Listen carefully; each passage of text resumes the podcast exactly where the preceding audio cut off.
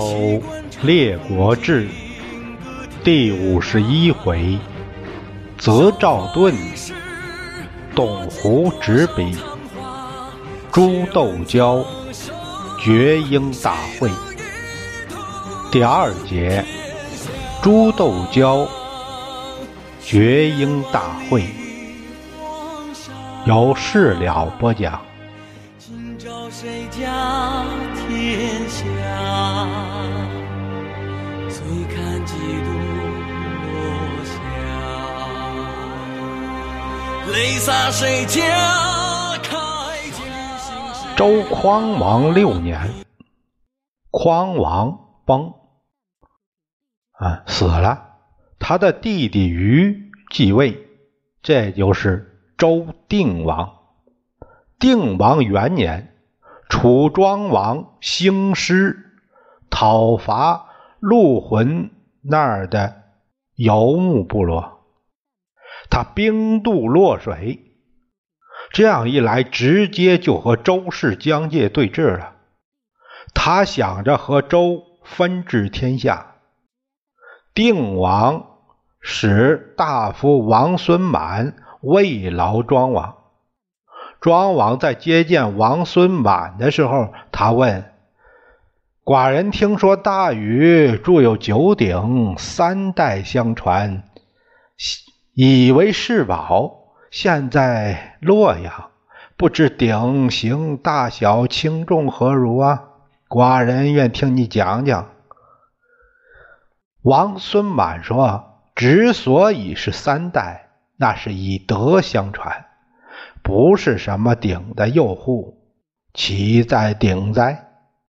想当年禹有天下，天下分九牧，九牧送来贡金后铸这九鼎，意思是天下共治，拥戴夏王。到了夏桀那辈儿，夏桀无道，鼎就归了商。到了周。灭了商纣，鼎又成了周代的国宝了。如果说有德，那鼎虽小也重；要是无德，虽大也轻。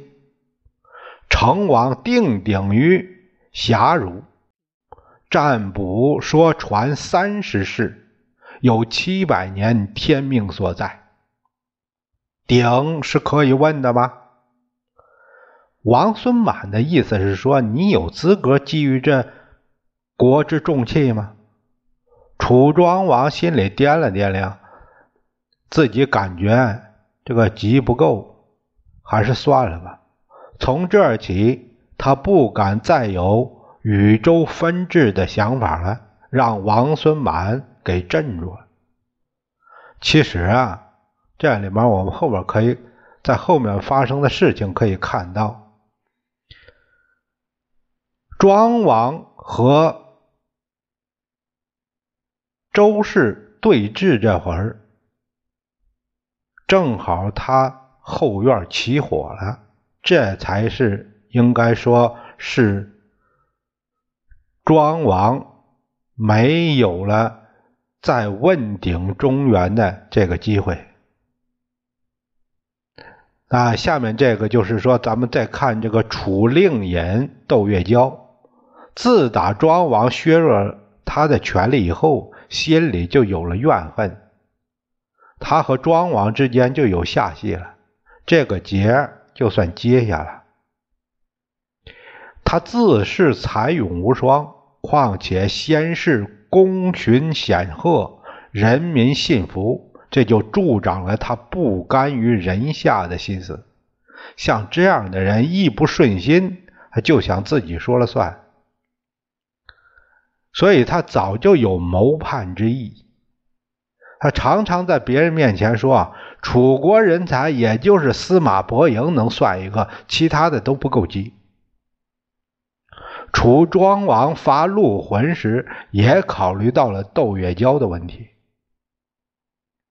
他怕他在身后抄他后路，所以特意把韦谷留在了国中，也就是伯莹，司马伯莹。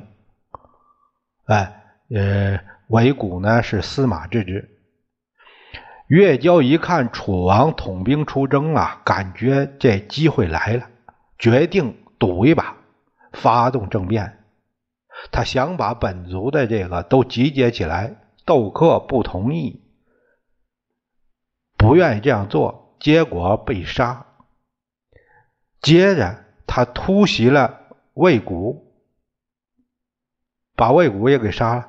魏谷的儿子敖带着他老母亲逃走了。窦月娇兵屯征野，想切断楚王归路。楚王听说后院起火了。什么也顾不上了，马上回师，日夜兼程。等到了张氏这地方，月娇引兵来拒，军威甚壮。越交贯弓挺戟，在本镇往来驰骤。楚兵一看，心里都害怕，啊，知道窦月娇的威名。庄王说。窦氏世代有功勋于楚，宁伯坟负寡人，寡人不负伯坟也。宁可他对不起我，我不能对不住他。于是派大夫苏从来到越交大营，传达了楚王的意愿，劝他别伤了和气，就是杀司马的过也不追究了。如果不信。楚王说了，可以把王子压在你这儿，以示诚意。王子为质。月娇说：“不是我贪求什么特赦，我是不愿受这窝囊气了。我不稀罕什么令尹的位子。现在是没说的，要打就过来吧。”苏从再三相劝，月娇听不进去，苏从只好回来。苏从走后，窦月娇传令击鼓前进。楚王一看，这想和平解决是不行啊，他就问这个营中诸将：“谁能为寡人退兵啊？谁能去打这月娇啊？”大将岳伯应声而出，月娇之子窦奔黄就和他打在一起了。潘宁一看。岳伯一时胜不了奔黄，屈居就上来了。越交的从弟窦齐也屈居迎上来。庄王在荣落之上亲自执袍鸣鼓督战。越交远远就看到了，他飞居直奔庄王，进攻如满月，一箭射过去了。这支箭。飞过车辕，正中骨架之上，砰，定在那儿。这一下把那庄王吓得连鼓槌都掉地下了。庄王赶紧让左右防箭，怎么防啊？就是用那个大力编的那那个，能挡一下，遮挡视线。月交紧跟着又发一箭。这一箭直接从左边那个力穿过去了，穿透了。庄王吓了一身冷汗，赶紧让鸣金收兵。越交奋勇杀来，楚王这边的右军大将公子彻，左军大将公子婴齐，两军一齐杀到，越交只好退兵了。岳伯、潘宁听到金声，也赶紧撤回战场。这一战，楚王损失不小，兵退黄虎下寨。将士们把那支越交的箭拿过来，仔细一看，再看这支箭，比普通的箭长一半，冠翎为羽，豹齿为簇。那个箭头啊，是用豹子的牙。做的锋利非常，左右都好奇啊，传看一个遍惊骇不已。舌头伸老长，这家伙要是射中了没好啊！夜里，楚王出来巡营，就听到营中军卒三三五五聚在一起，都在谈那个窦月娇那个神剑呢。那不是一般的剑啊，咱们可挡不住啊！庄王一看军心浮动，马上让人放出话，说当年先君文王在世的时候，听说戎蛮造剑最厉害，他就使人向戎蛮要了两只样品。这个剑叫透骨风，本来是收藏在太庙的，让月娇偷来了。不过呢，现在这两支箭都射出来了，再也没有了，没有什么可以顾虑的了。明天我们就要大破敌军。军士们一听这情况，都稳住神儿了。随后，庄王下了一道军令，兵退隋国，说是欲起汉东诸国之众，以讨窦氏。啊，我回去叫人了。苏从说：“强敌在前，这要是一退，必然会引敌兵追赶。王这样做不合适啊。”公子策认为这一定是大王放出来的假消息。咱们现在去见他，肯定会别有安排。到了夜里，他和公子婴齐来见庄王。庄王说：“逆交势锐。”可计取，不可力敌。这个军事力量太强了，我们得用计，得把他拿下。庄王对二将吩咐了一番，二将领计走了。第二天一早，鸡刚打鸣，庄王引大军撤了。岳娇探到庄王的动向，率众来追。庄王的楚军。也顾不上休息，连忙接着跑。兵过静陵北上，月娇在屁股后面追了一日一夜，行了两百多里。大军来到清河桥，就看到楚军在桥北沉炊做早饭呢。一看追兵来了，饭也不要，饭吃不上，锅也不要了，登车就逃。上车就跑，月娇下令请了楚王，咱们再吃早餐。本来大家都累了，现在又忍饥挨饿，这样追击，真是老大的不情愿，勉强前进。等到追上潘宁的后队，潘宁立于居中，他对月娇说：“吾子志在取王，何不速驰？”哎，你不是想捉楚王吗？赶紧去追呀！岳娇认为这是向他说话的，丢下潘宁，一气儿追出了六十里，来到了青山，迎面遇上楚将熊腹肌。他问：“楚王何在？”“楚王在哪儿呢？”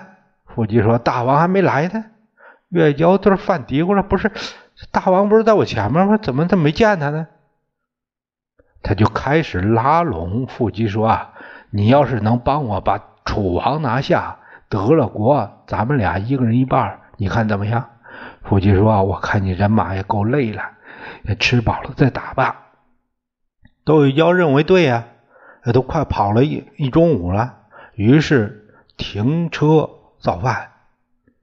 刚支上锅没多久，饭还没熟呢，只见公子策、公子婴齐两路军杀过来了。岳娇这边仓皇迎战，根本就没斗志了，还饿着肚子，只好回撤往南跑。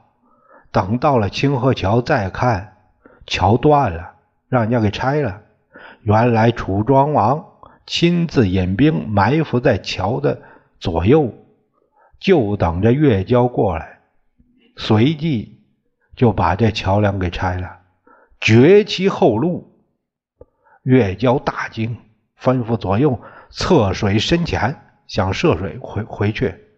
就看隔河一声炮响，楚军在河对面出来一支伏兵，大叫：“岳伯在此！逆交，速速下马受缚！”岳娇大怒，命隔河给我放箭。这个岳伯军中有一个小校，精于射艺，射箭非常厉害，姓杨，名游击，军中称为神箭杨叔。他向岳伯请令，愿与岳交单挑，比试一下射艺。他站在河口大叫：“河这么宽，箭怎么能够得着呢？我听说令尹善射。”想和你比试高低，咱们能站在桥头这儿来射三箭吗？嗯，死生听命。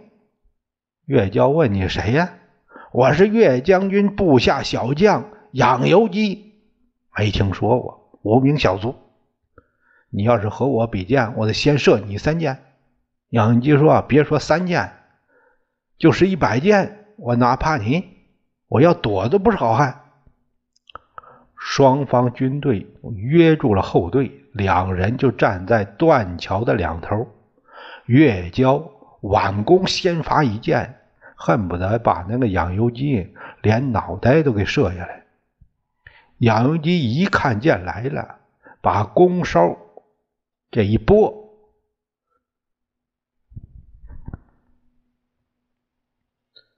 那个箭呢就落到水里了。高叫：“快射，快射！”岳娇又把第二箭搭上弓，瞄准了，嗖！杨由基把身一蹲，那个箭从头顶上过去了。岳娇喊：“不是说不躲吗？”哎，耍赖，非丈夫也！游基说：“那你还有一箭，我现在不躲。你要是射不中，那就该我了。”岳娇心想：他要是不躲，那我这支箭保管他跑不了。啊！取出第三支箭，端端正正瞄准了，嗖！招！养由基两脚站定，没有转动。箭到的时候，张开大口，一下子把箭簇咬住了。月娇正眼睁睁看着呢，一看那个箭射中了对方口中，正要得意呢。再看养由基，脸儿一甩，把剑吐出来了。啊啊！心里一下子慌了。这还有这人呢？可是现在该人家了。大丈夫出言在前，那得不能失信呢。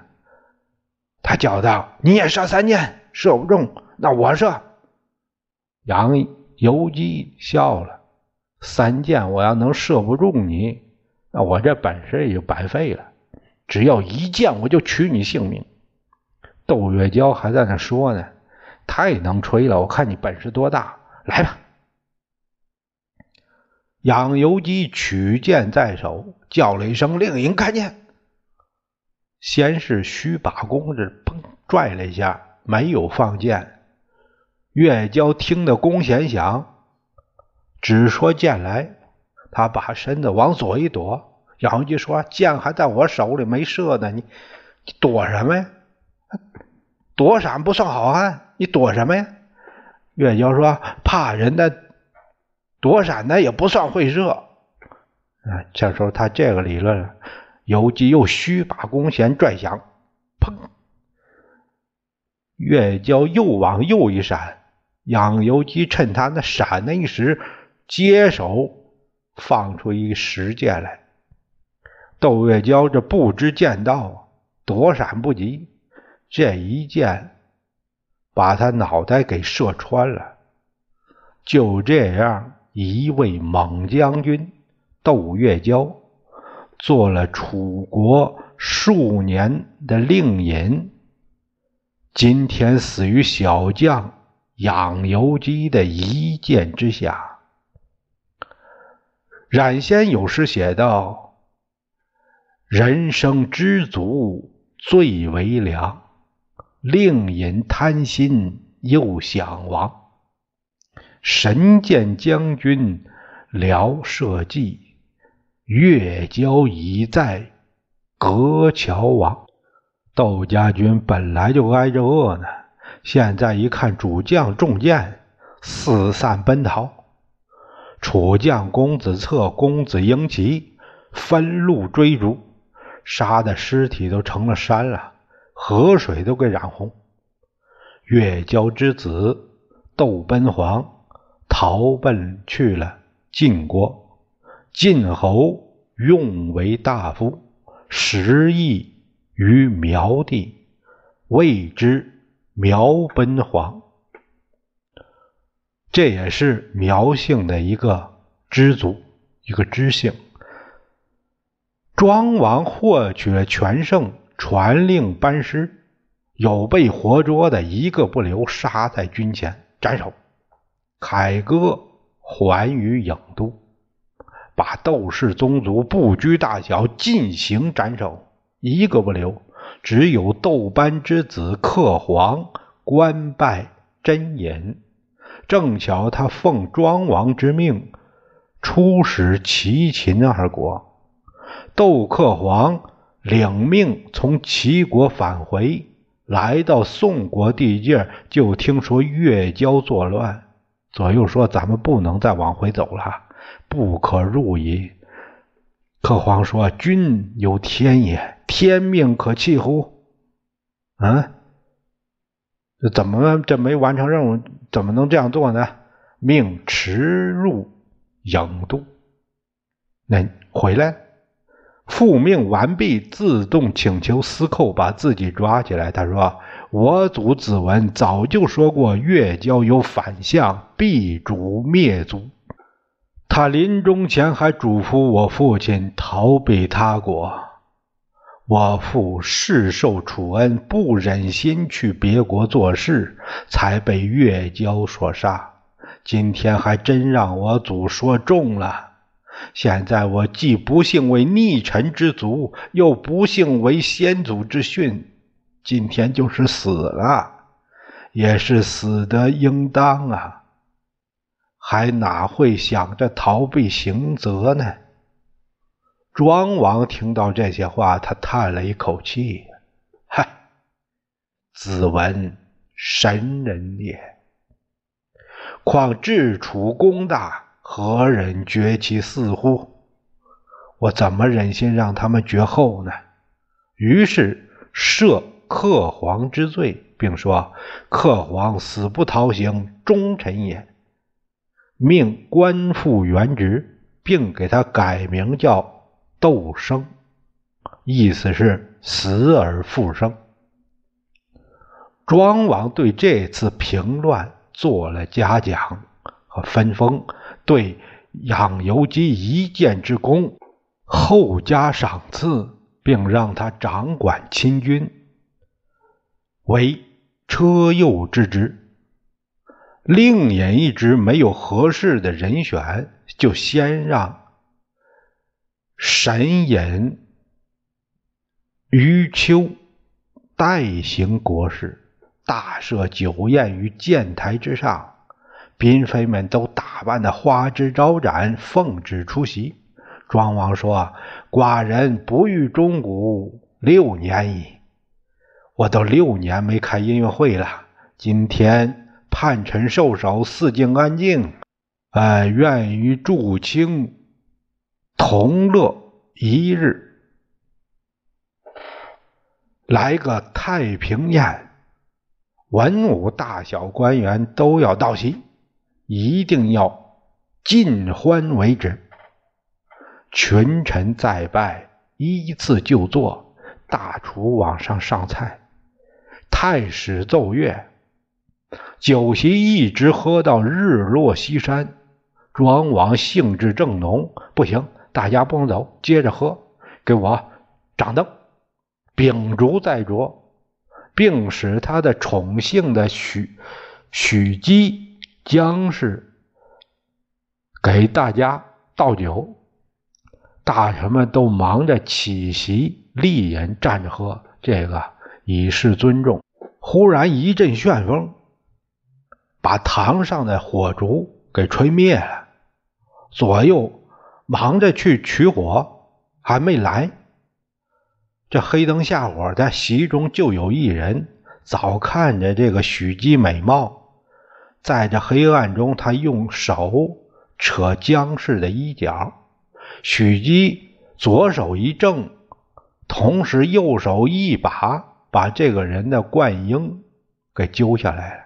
这人吓得一松手，许姬拿着冠缨跑到了庄王身边，小声对他耳边说：“大王，刚才我去敬百官之酒，有人无礼，趁烛灭，强牵妾袖。”妾已把他冠缨揪下来了，您快让人点火，看谁干的。庄王一听，赶紧让斩灯者先不要点烛，寡人今日之会说好了，和大家尽欢助兴，现在都把冠缨拔下来，痛饮，不去缨的，不能算开心的玩于是百官就把鹰。都给拿掉了，庄王这才让人把烛点上。这样一来，也不知道是哪个扯了许姬的袖子。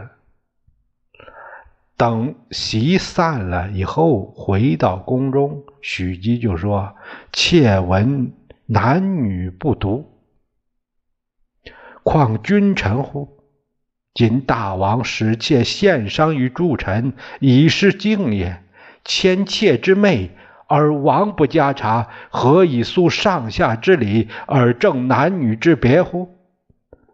这流氓行为，您怎么能容忍呢？况且连君臣礼数也不顾了。庄王一听，笑了：“此非妇人所知也。你个女人家知道什么呀？”古者君臣为享，礼不过三绝，但补其昼，不补其夜。要是按古礼来说呀，君臣之间喝酒不过三巡，并且白天喝，晚上不可以。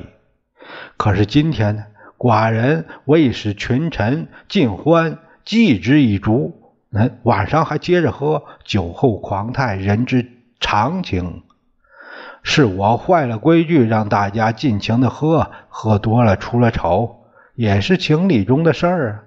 若察而罪之，显妇人之节，而伤国事之心，使群臣俱不欢，非寡人出令之意。如果说因为这点小事上纲上线，那不扫了大家的兴吗？伤了国事的心，那我请他们喝酒的初衷不是全搞砸了吗？不可以，这就是后世的绝缨宴。冉翁有诗写道：“暗中千媚醉中情，玉手如风已绝缨。尽说君王江海亮，续于水际十分清。”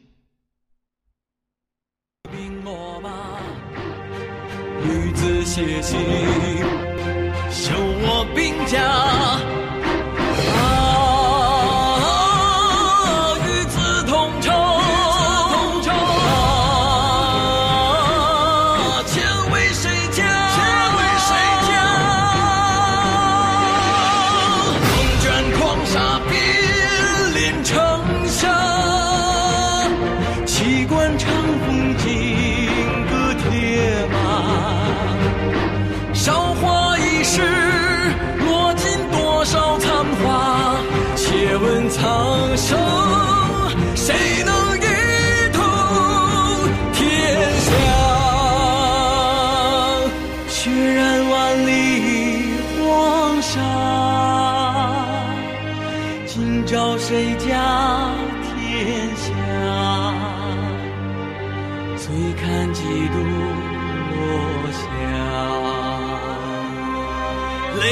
谁家铠甲？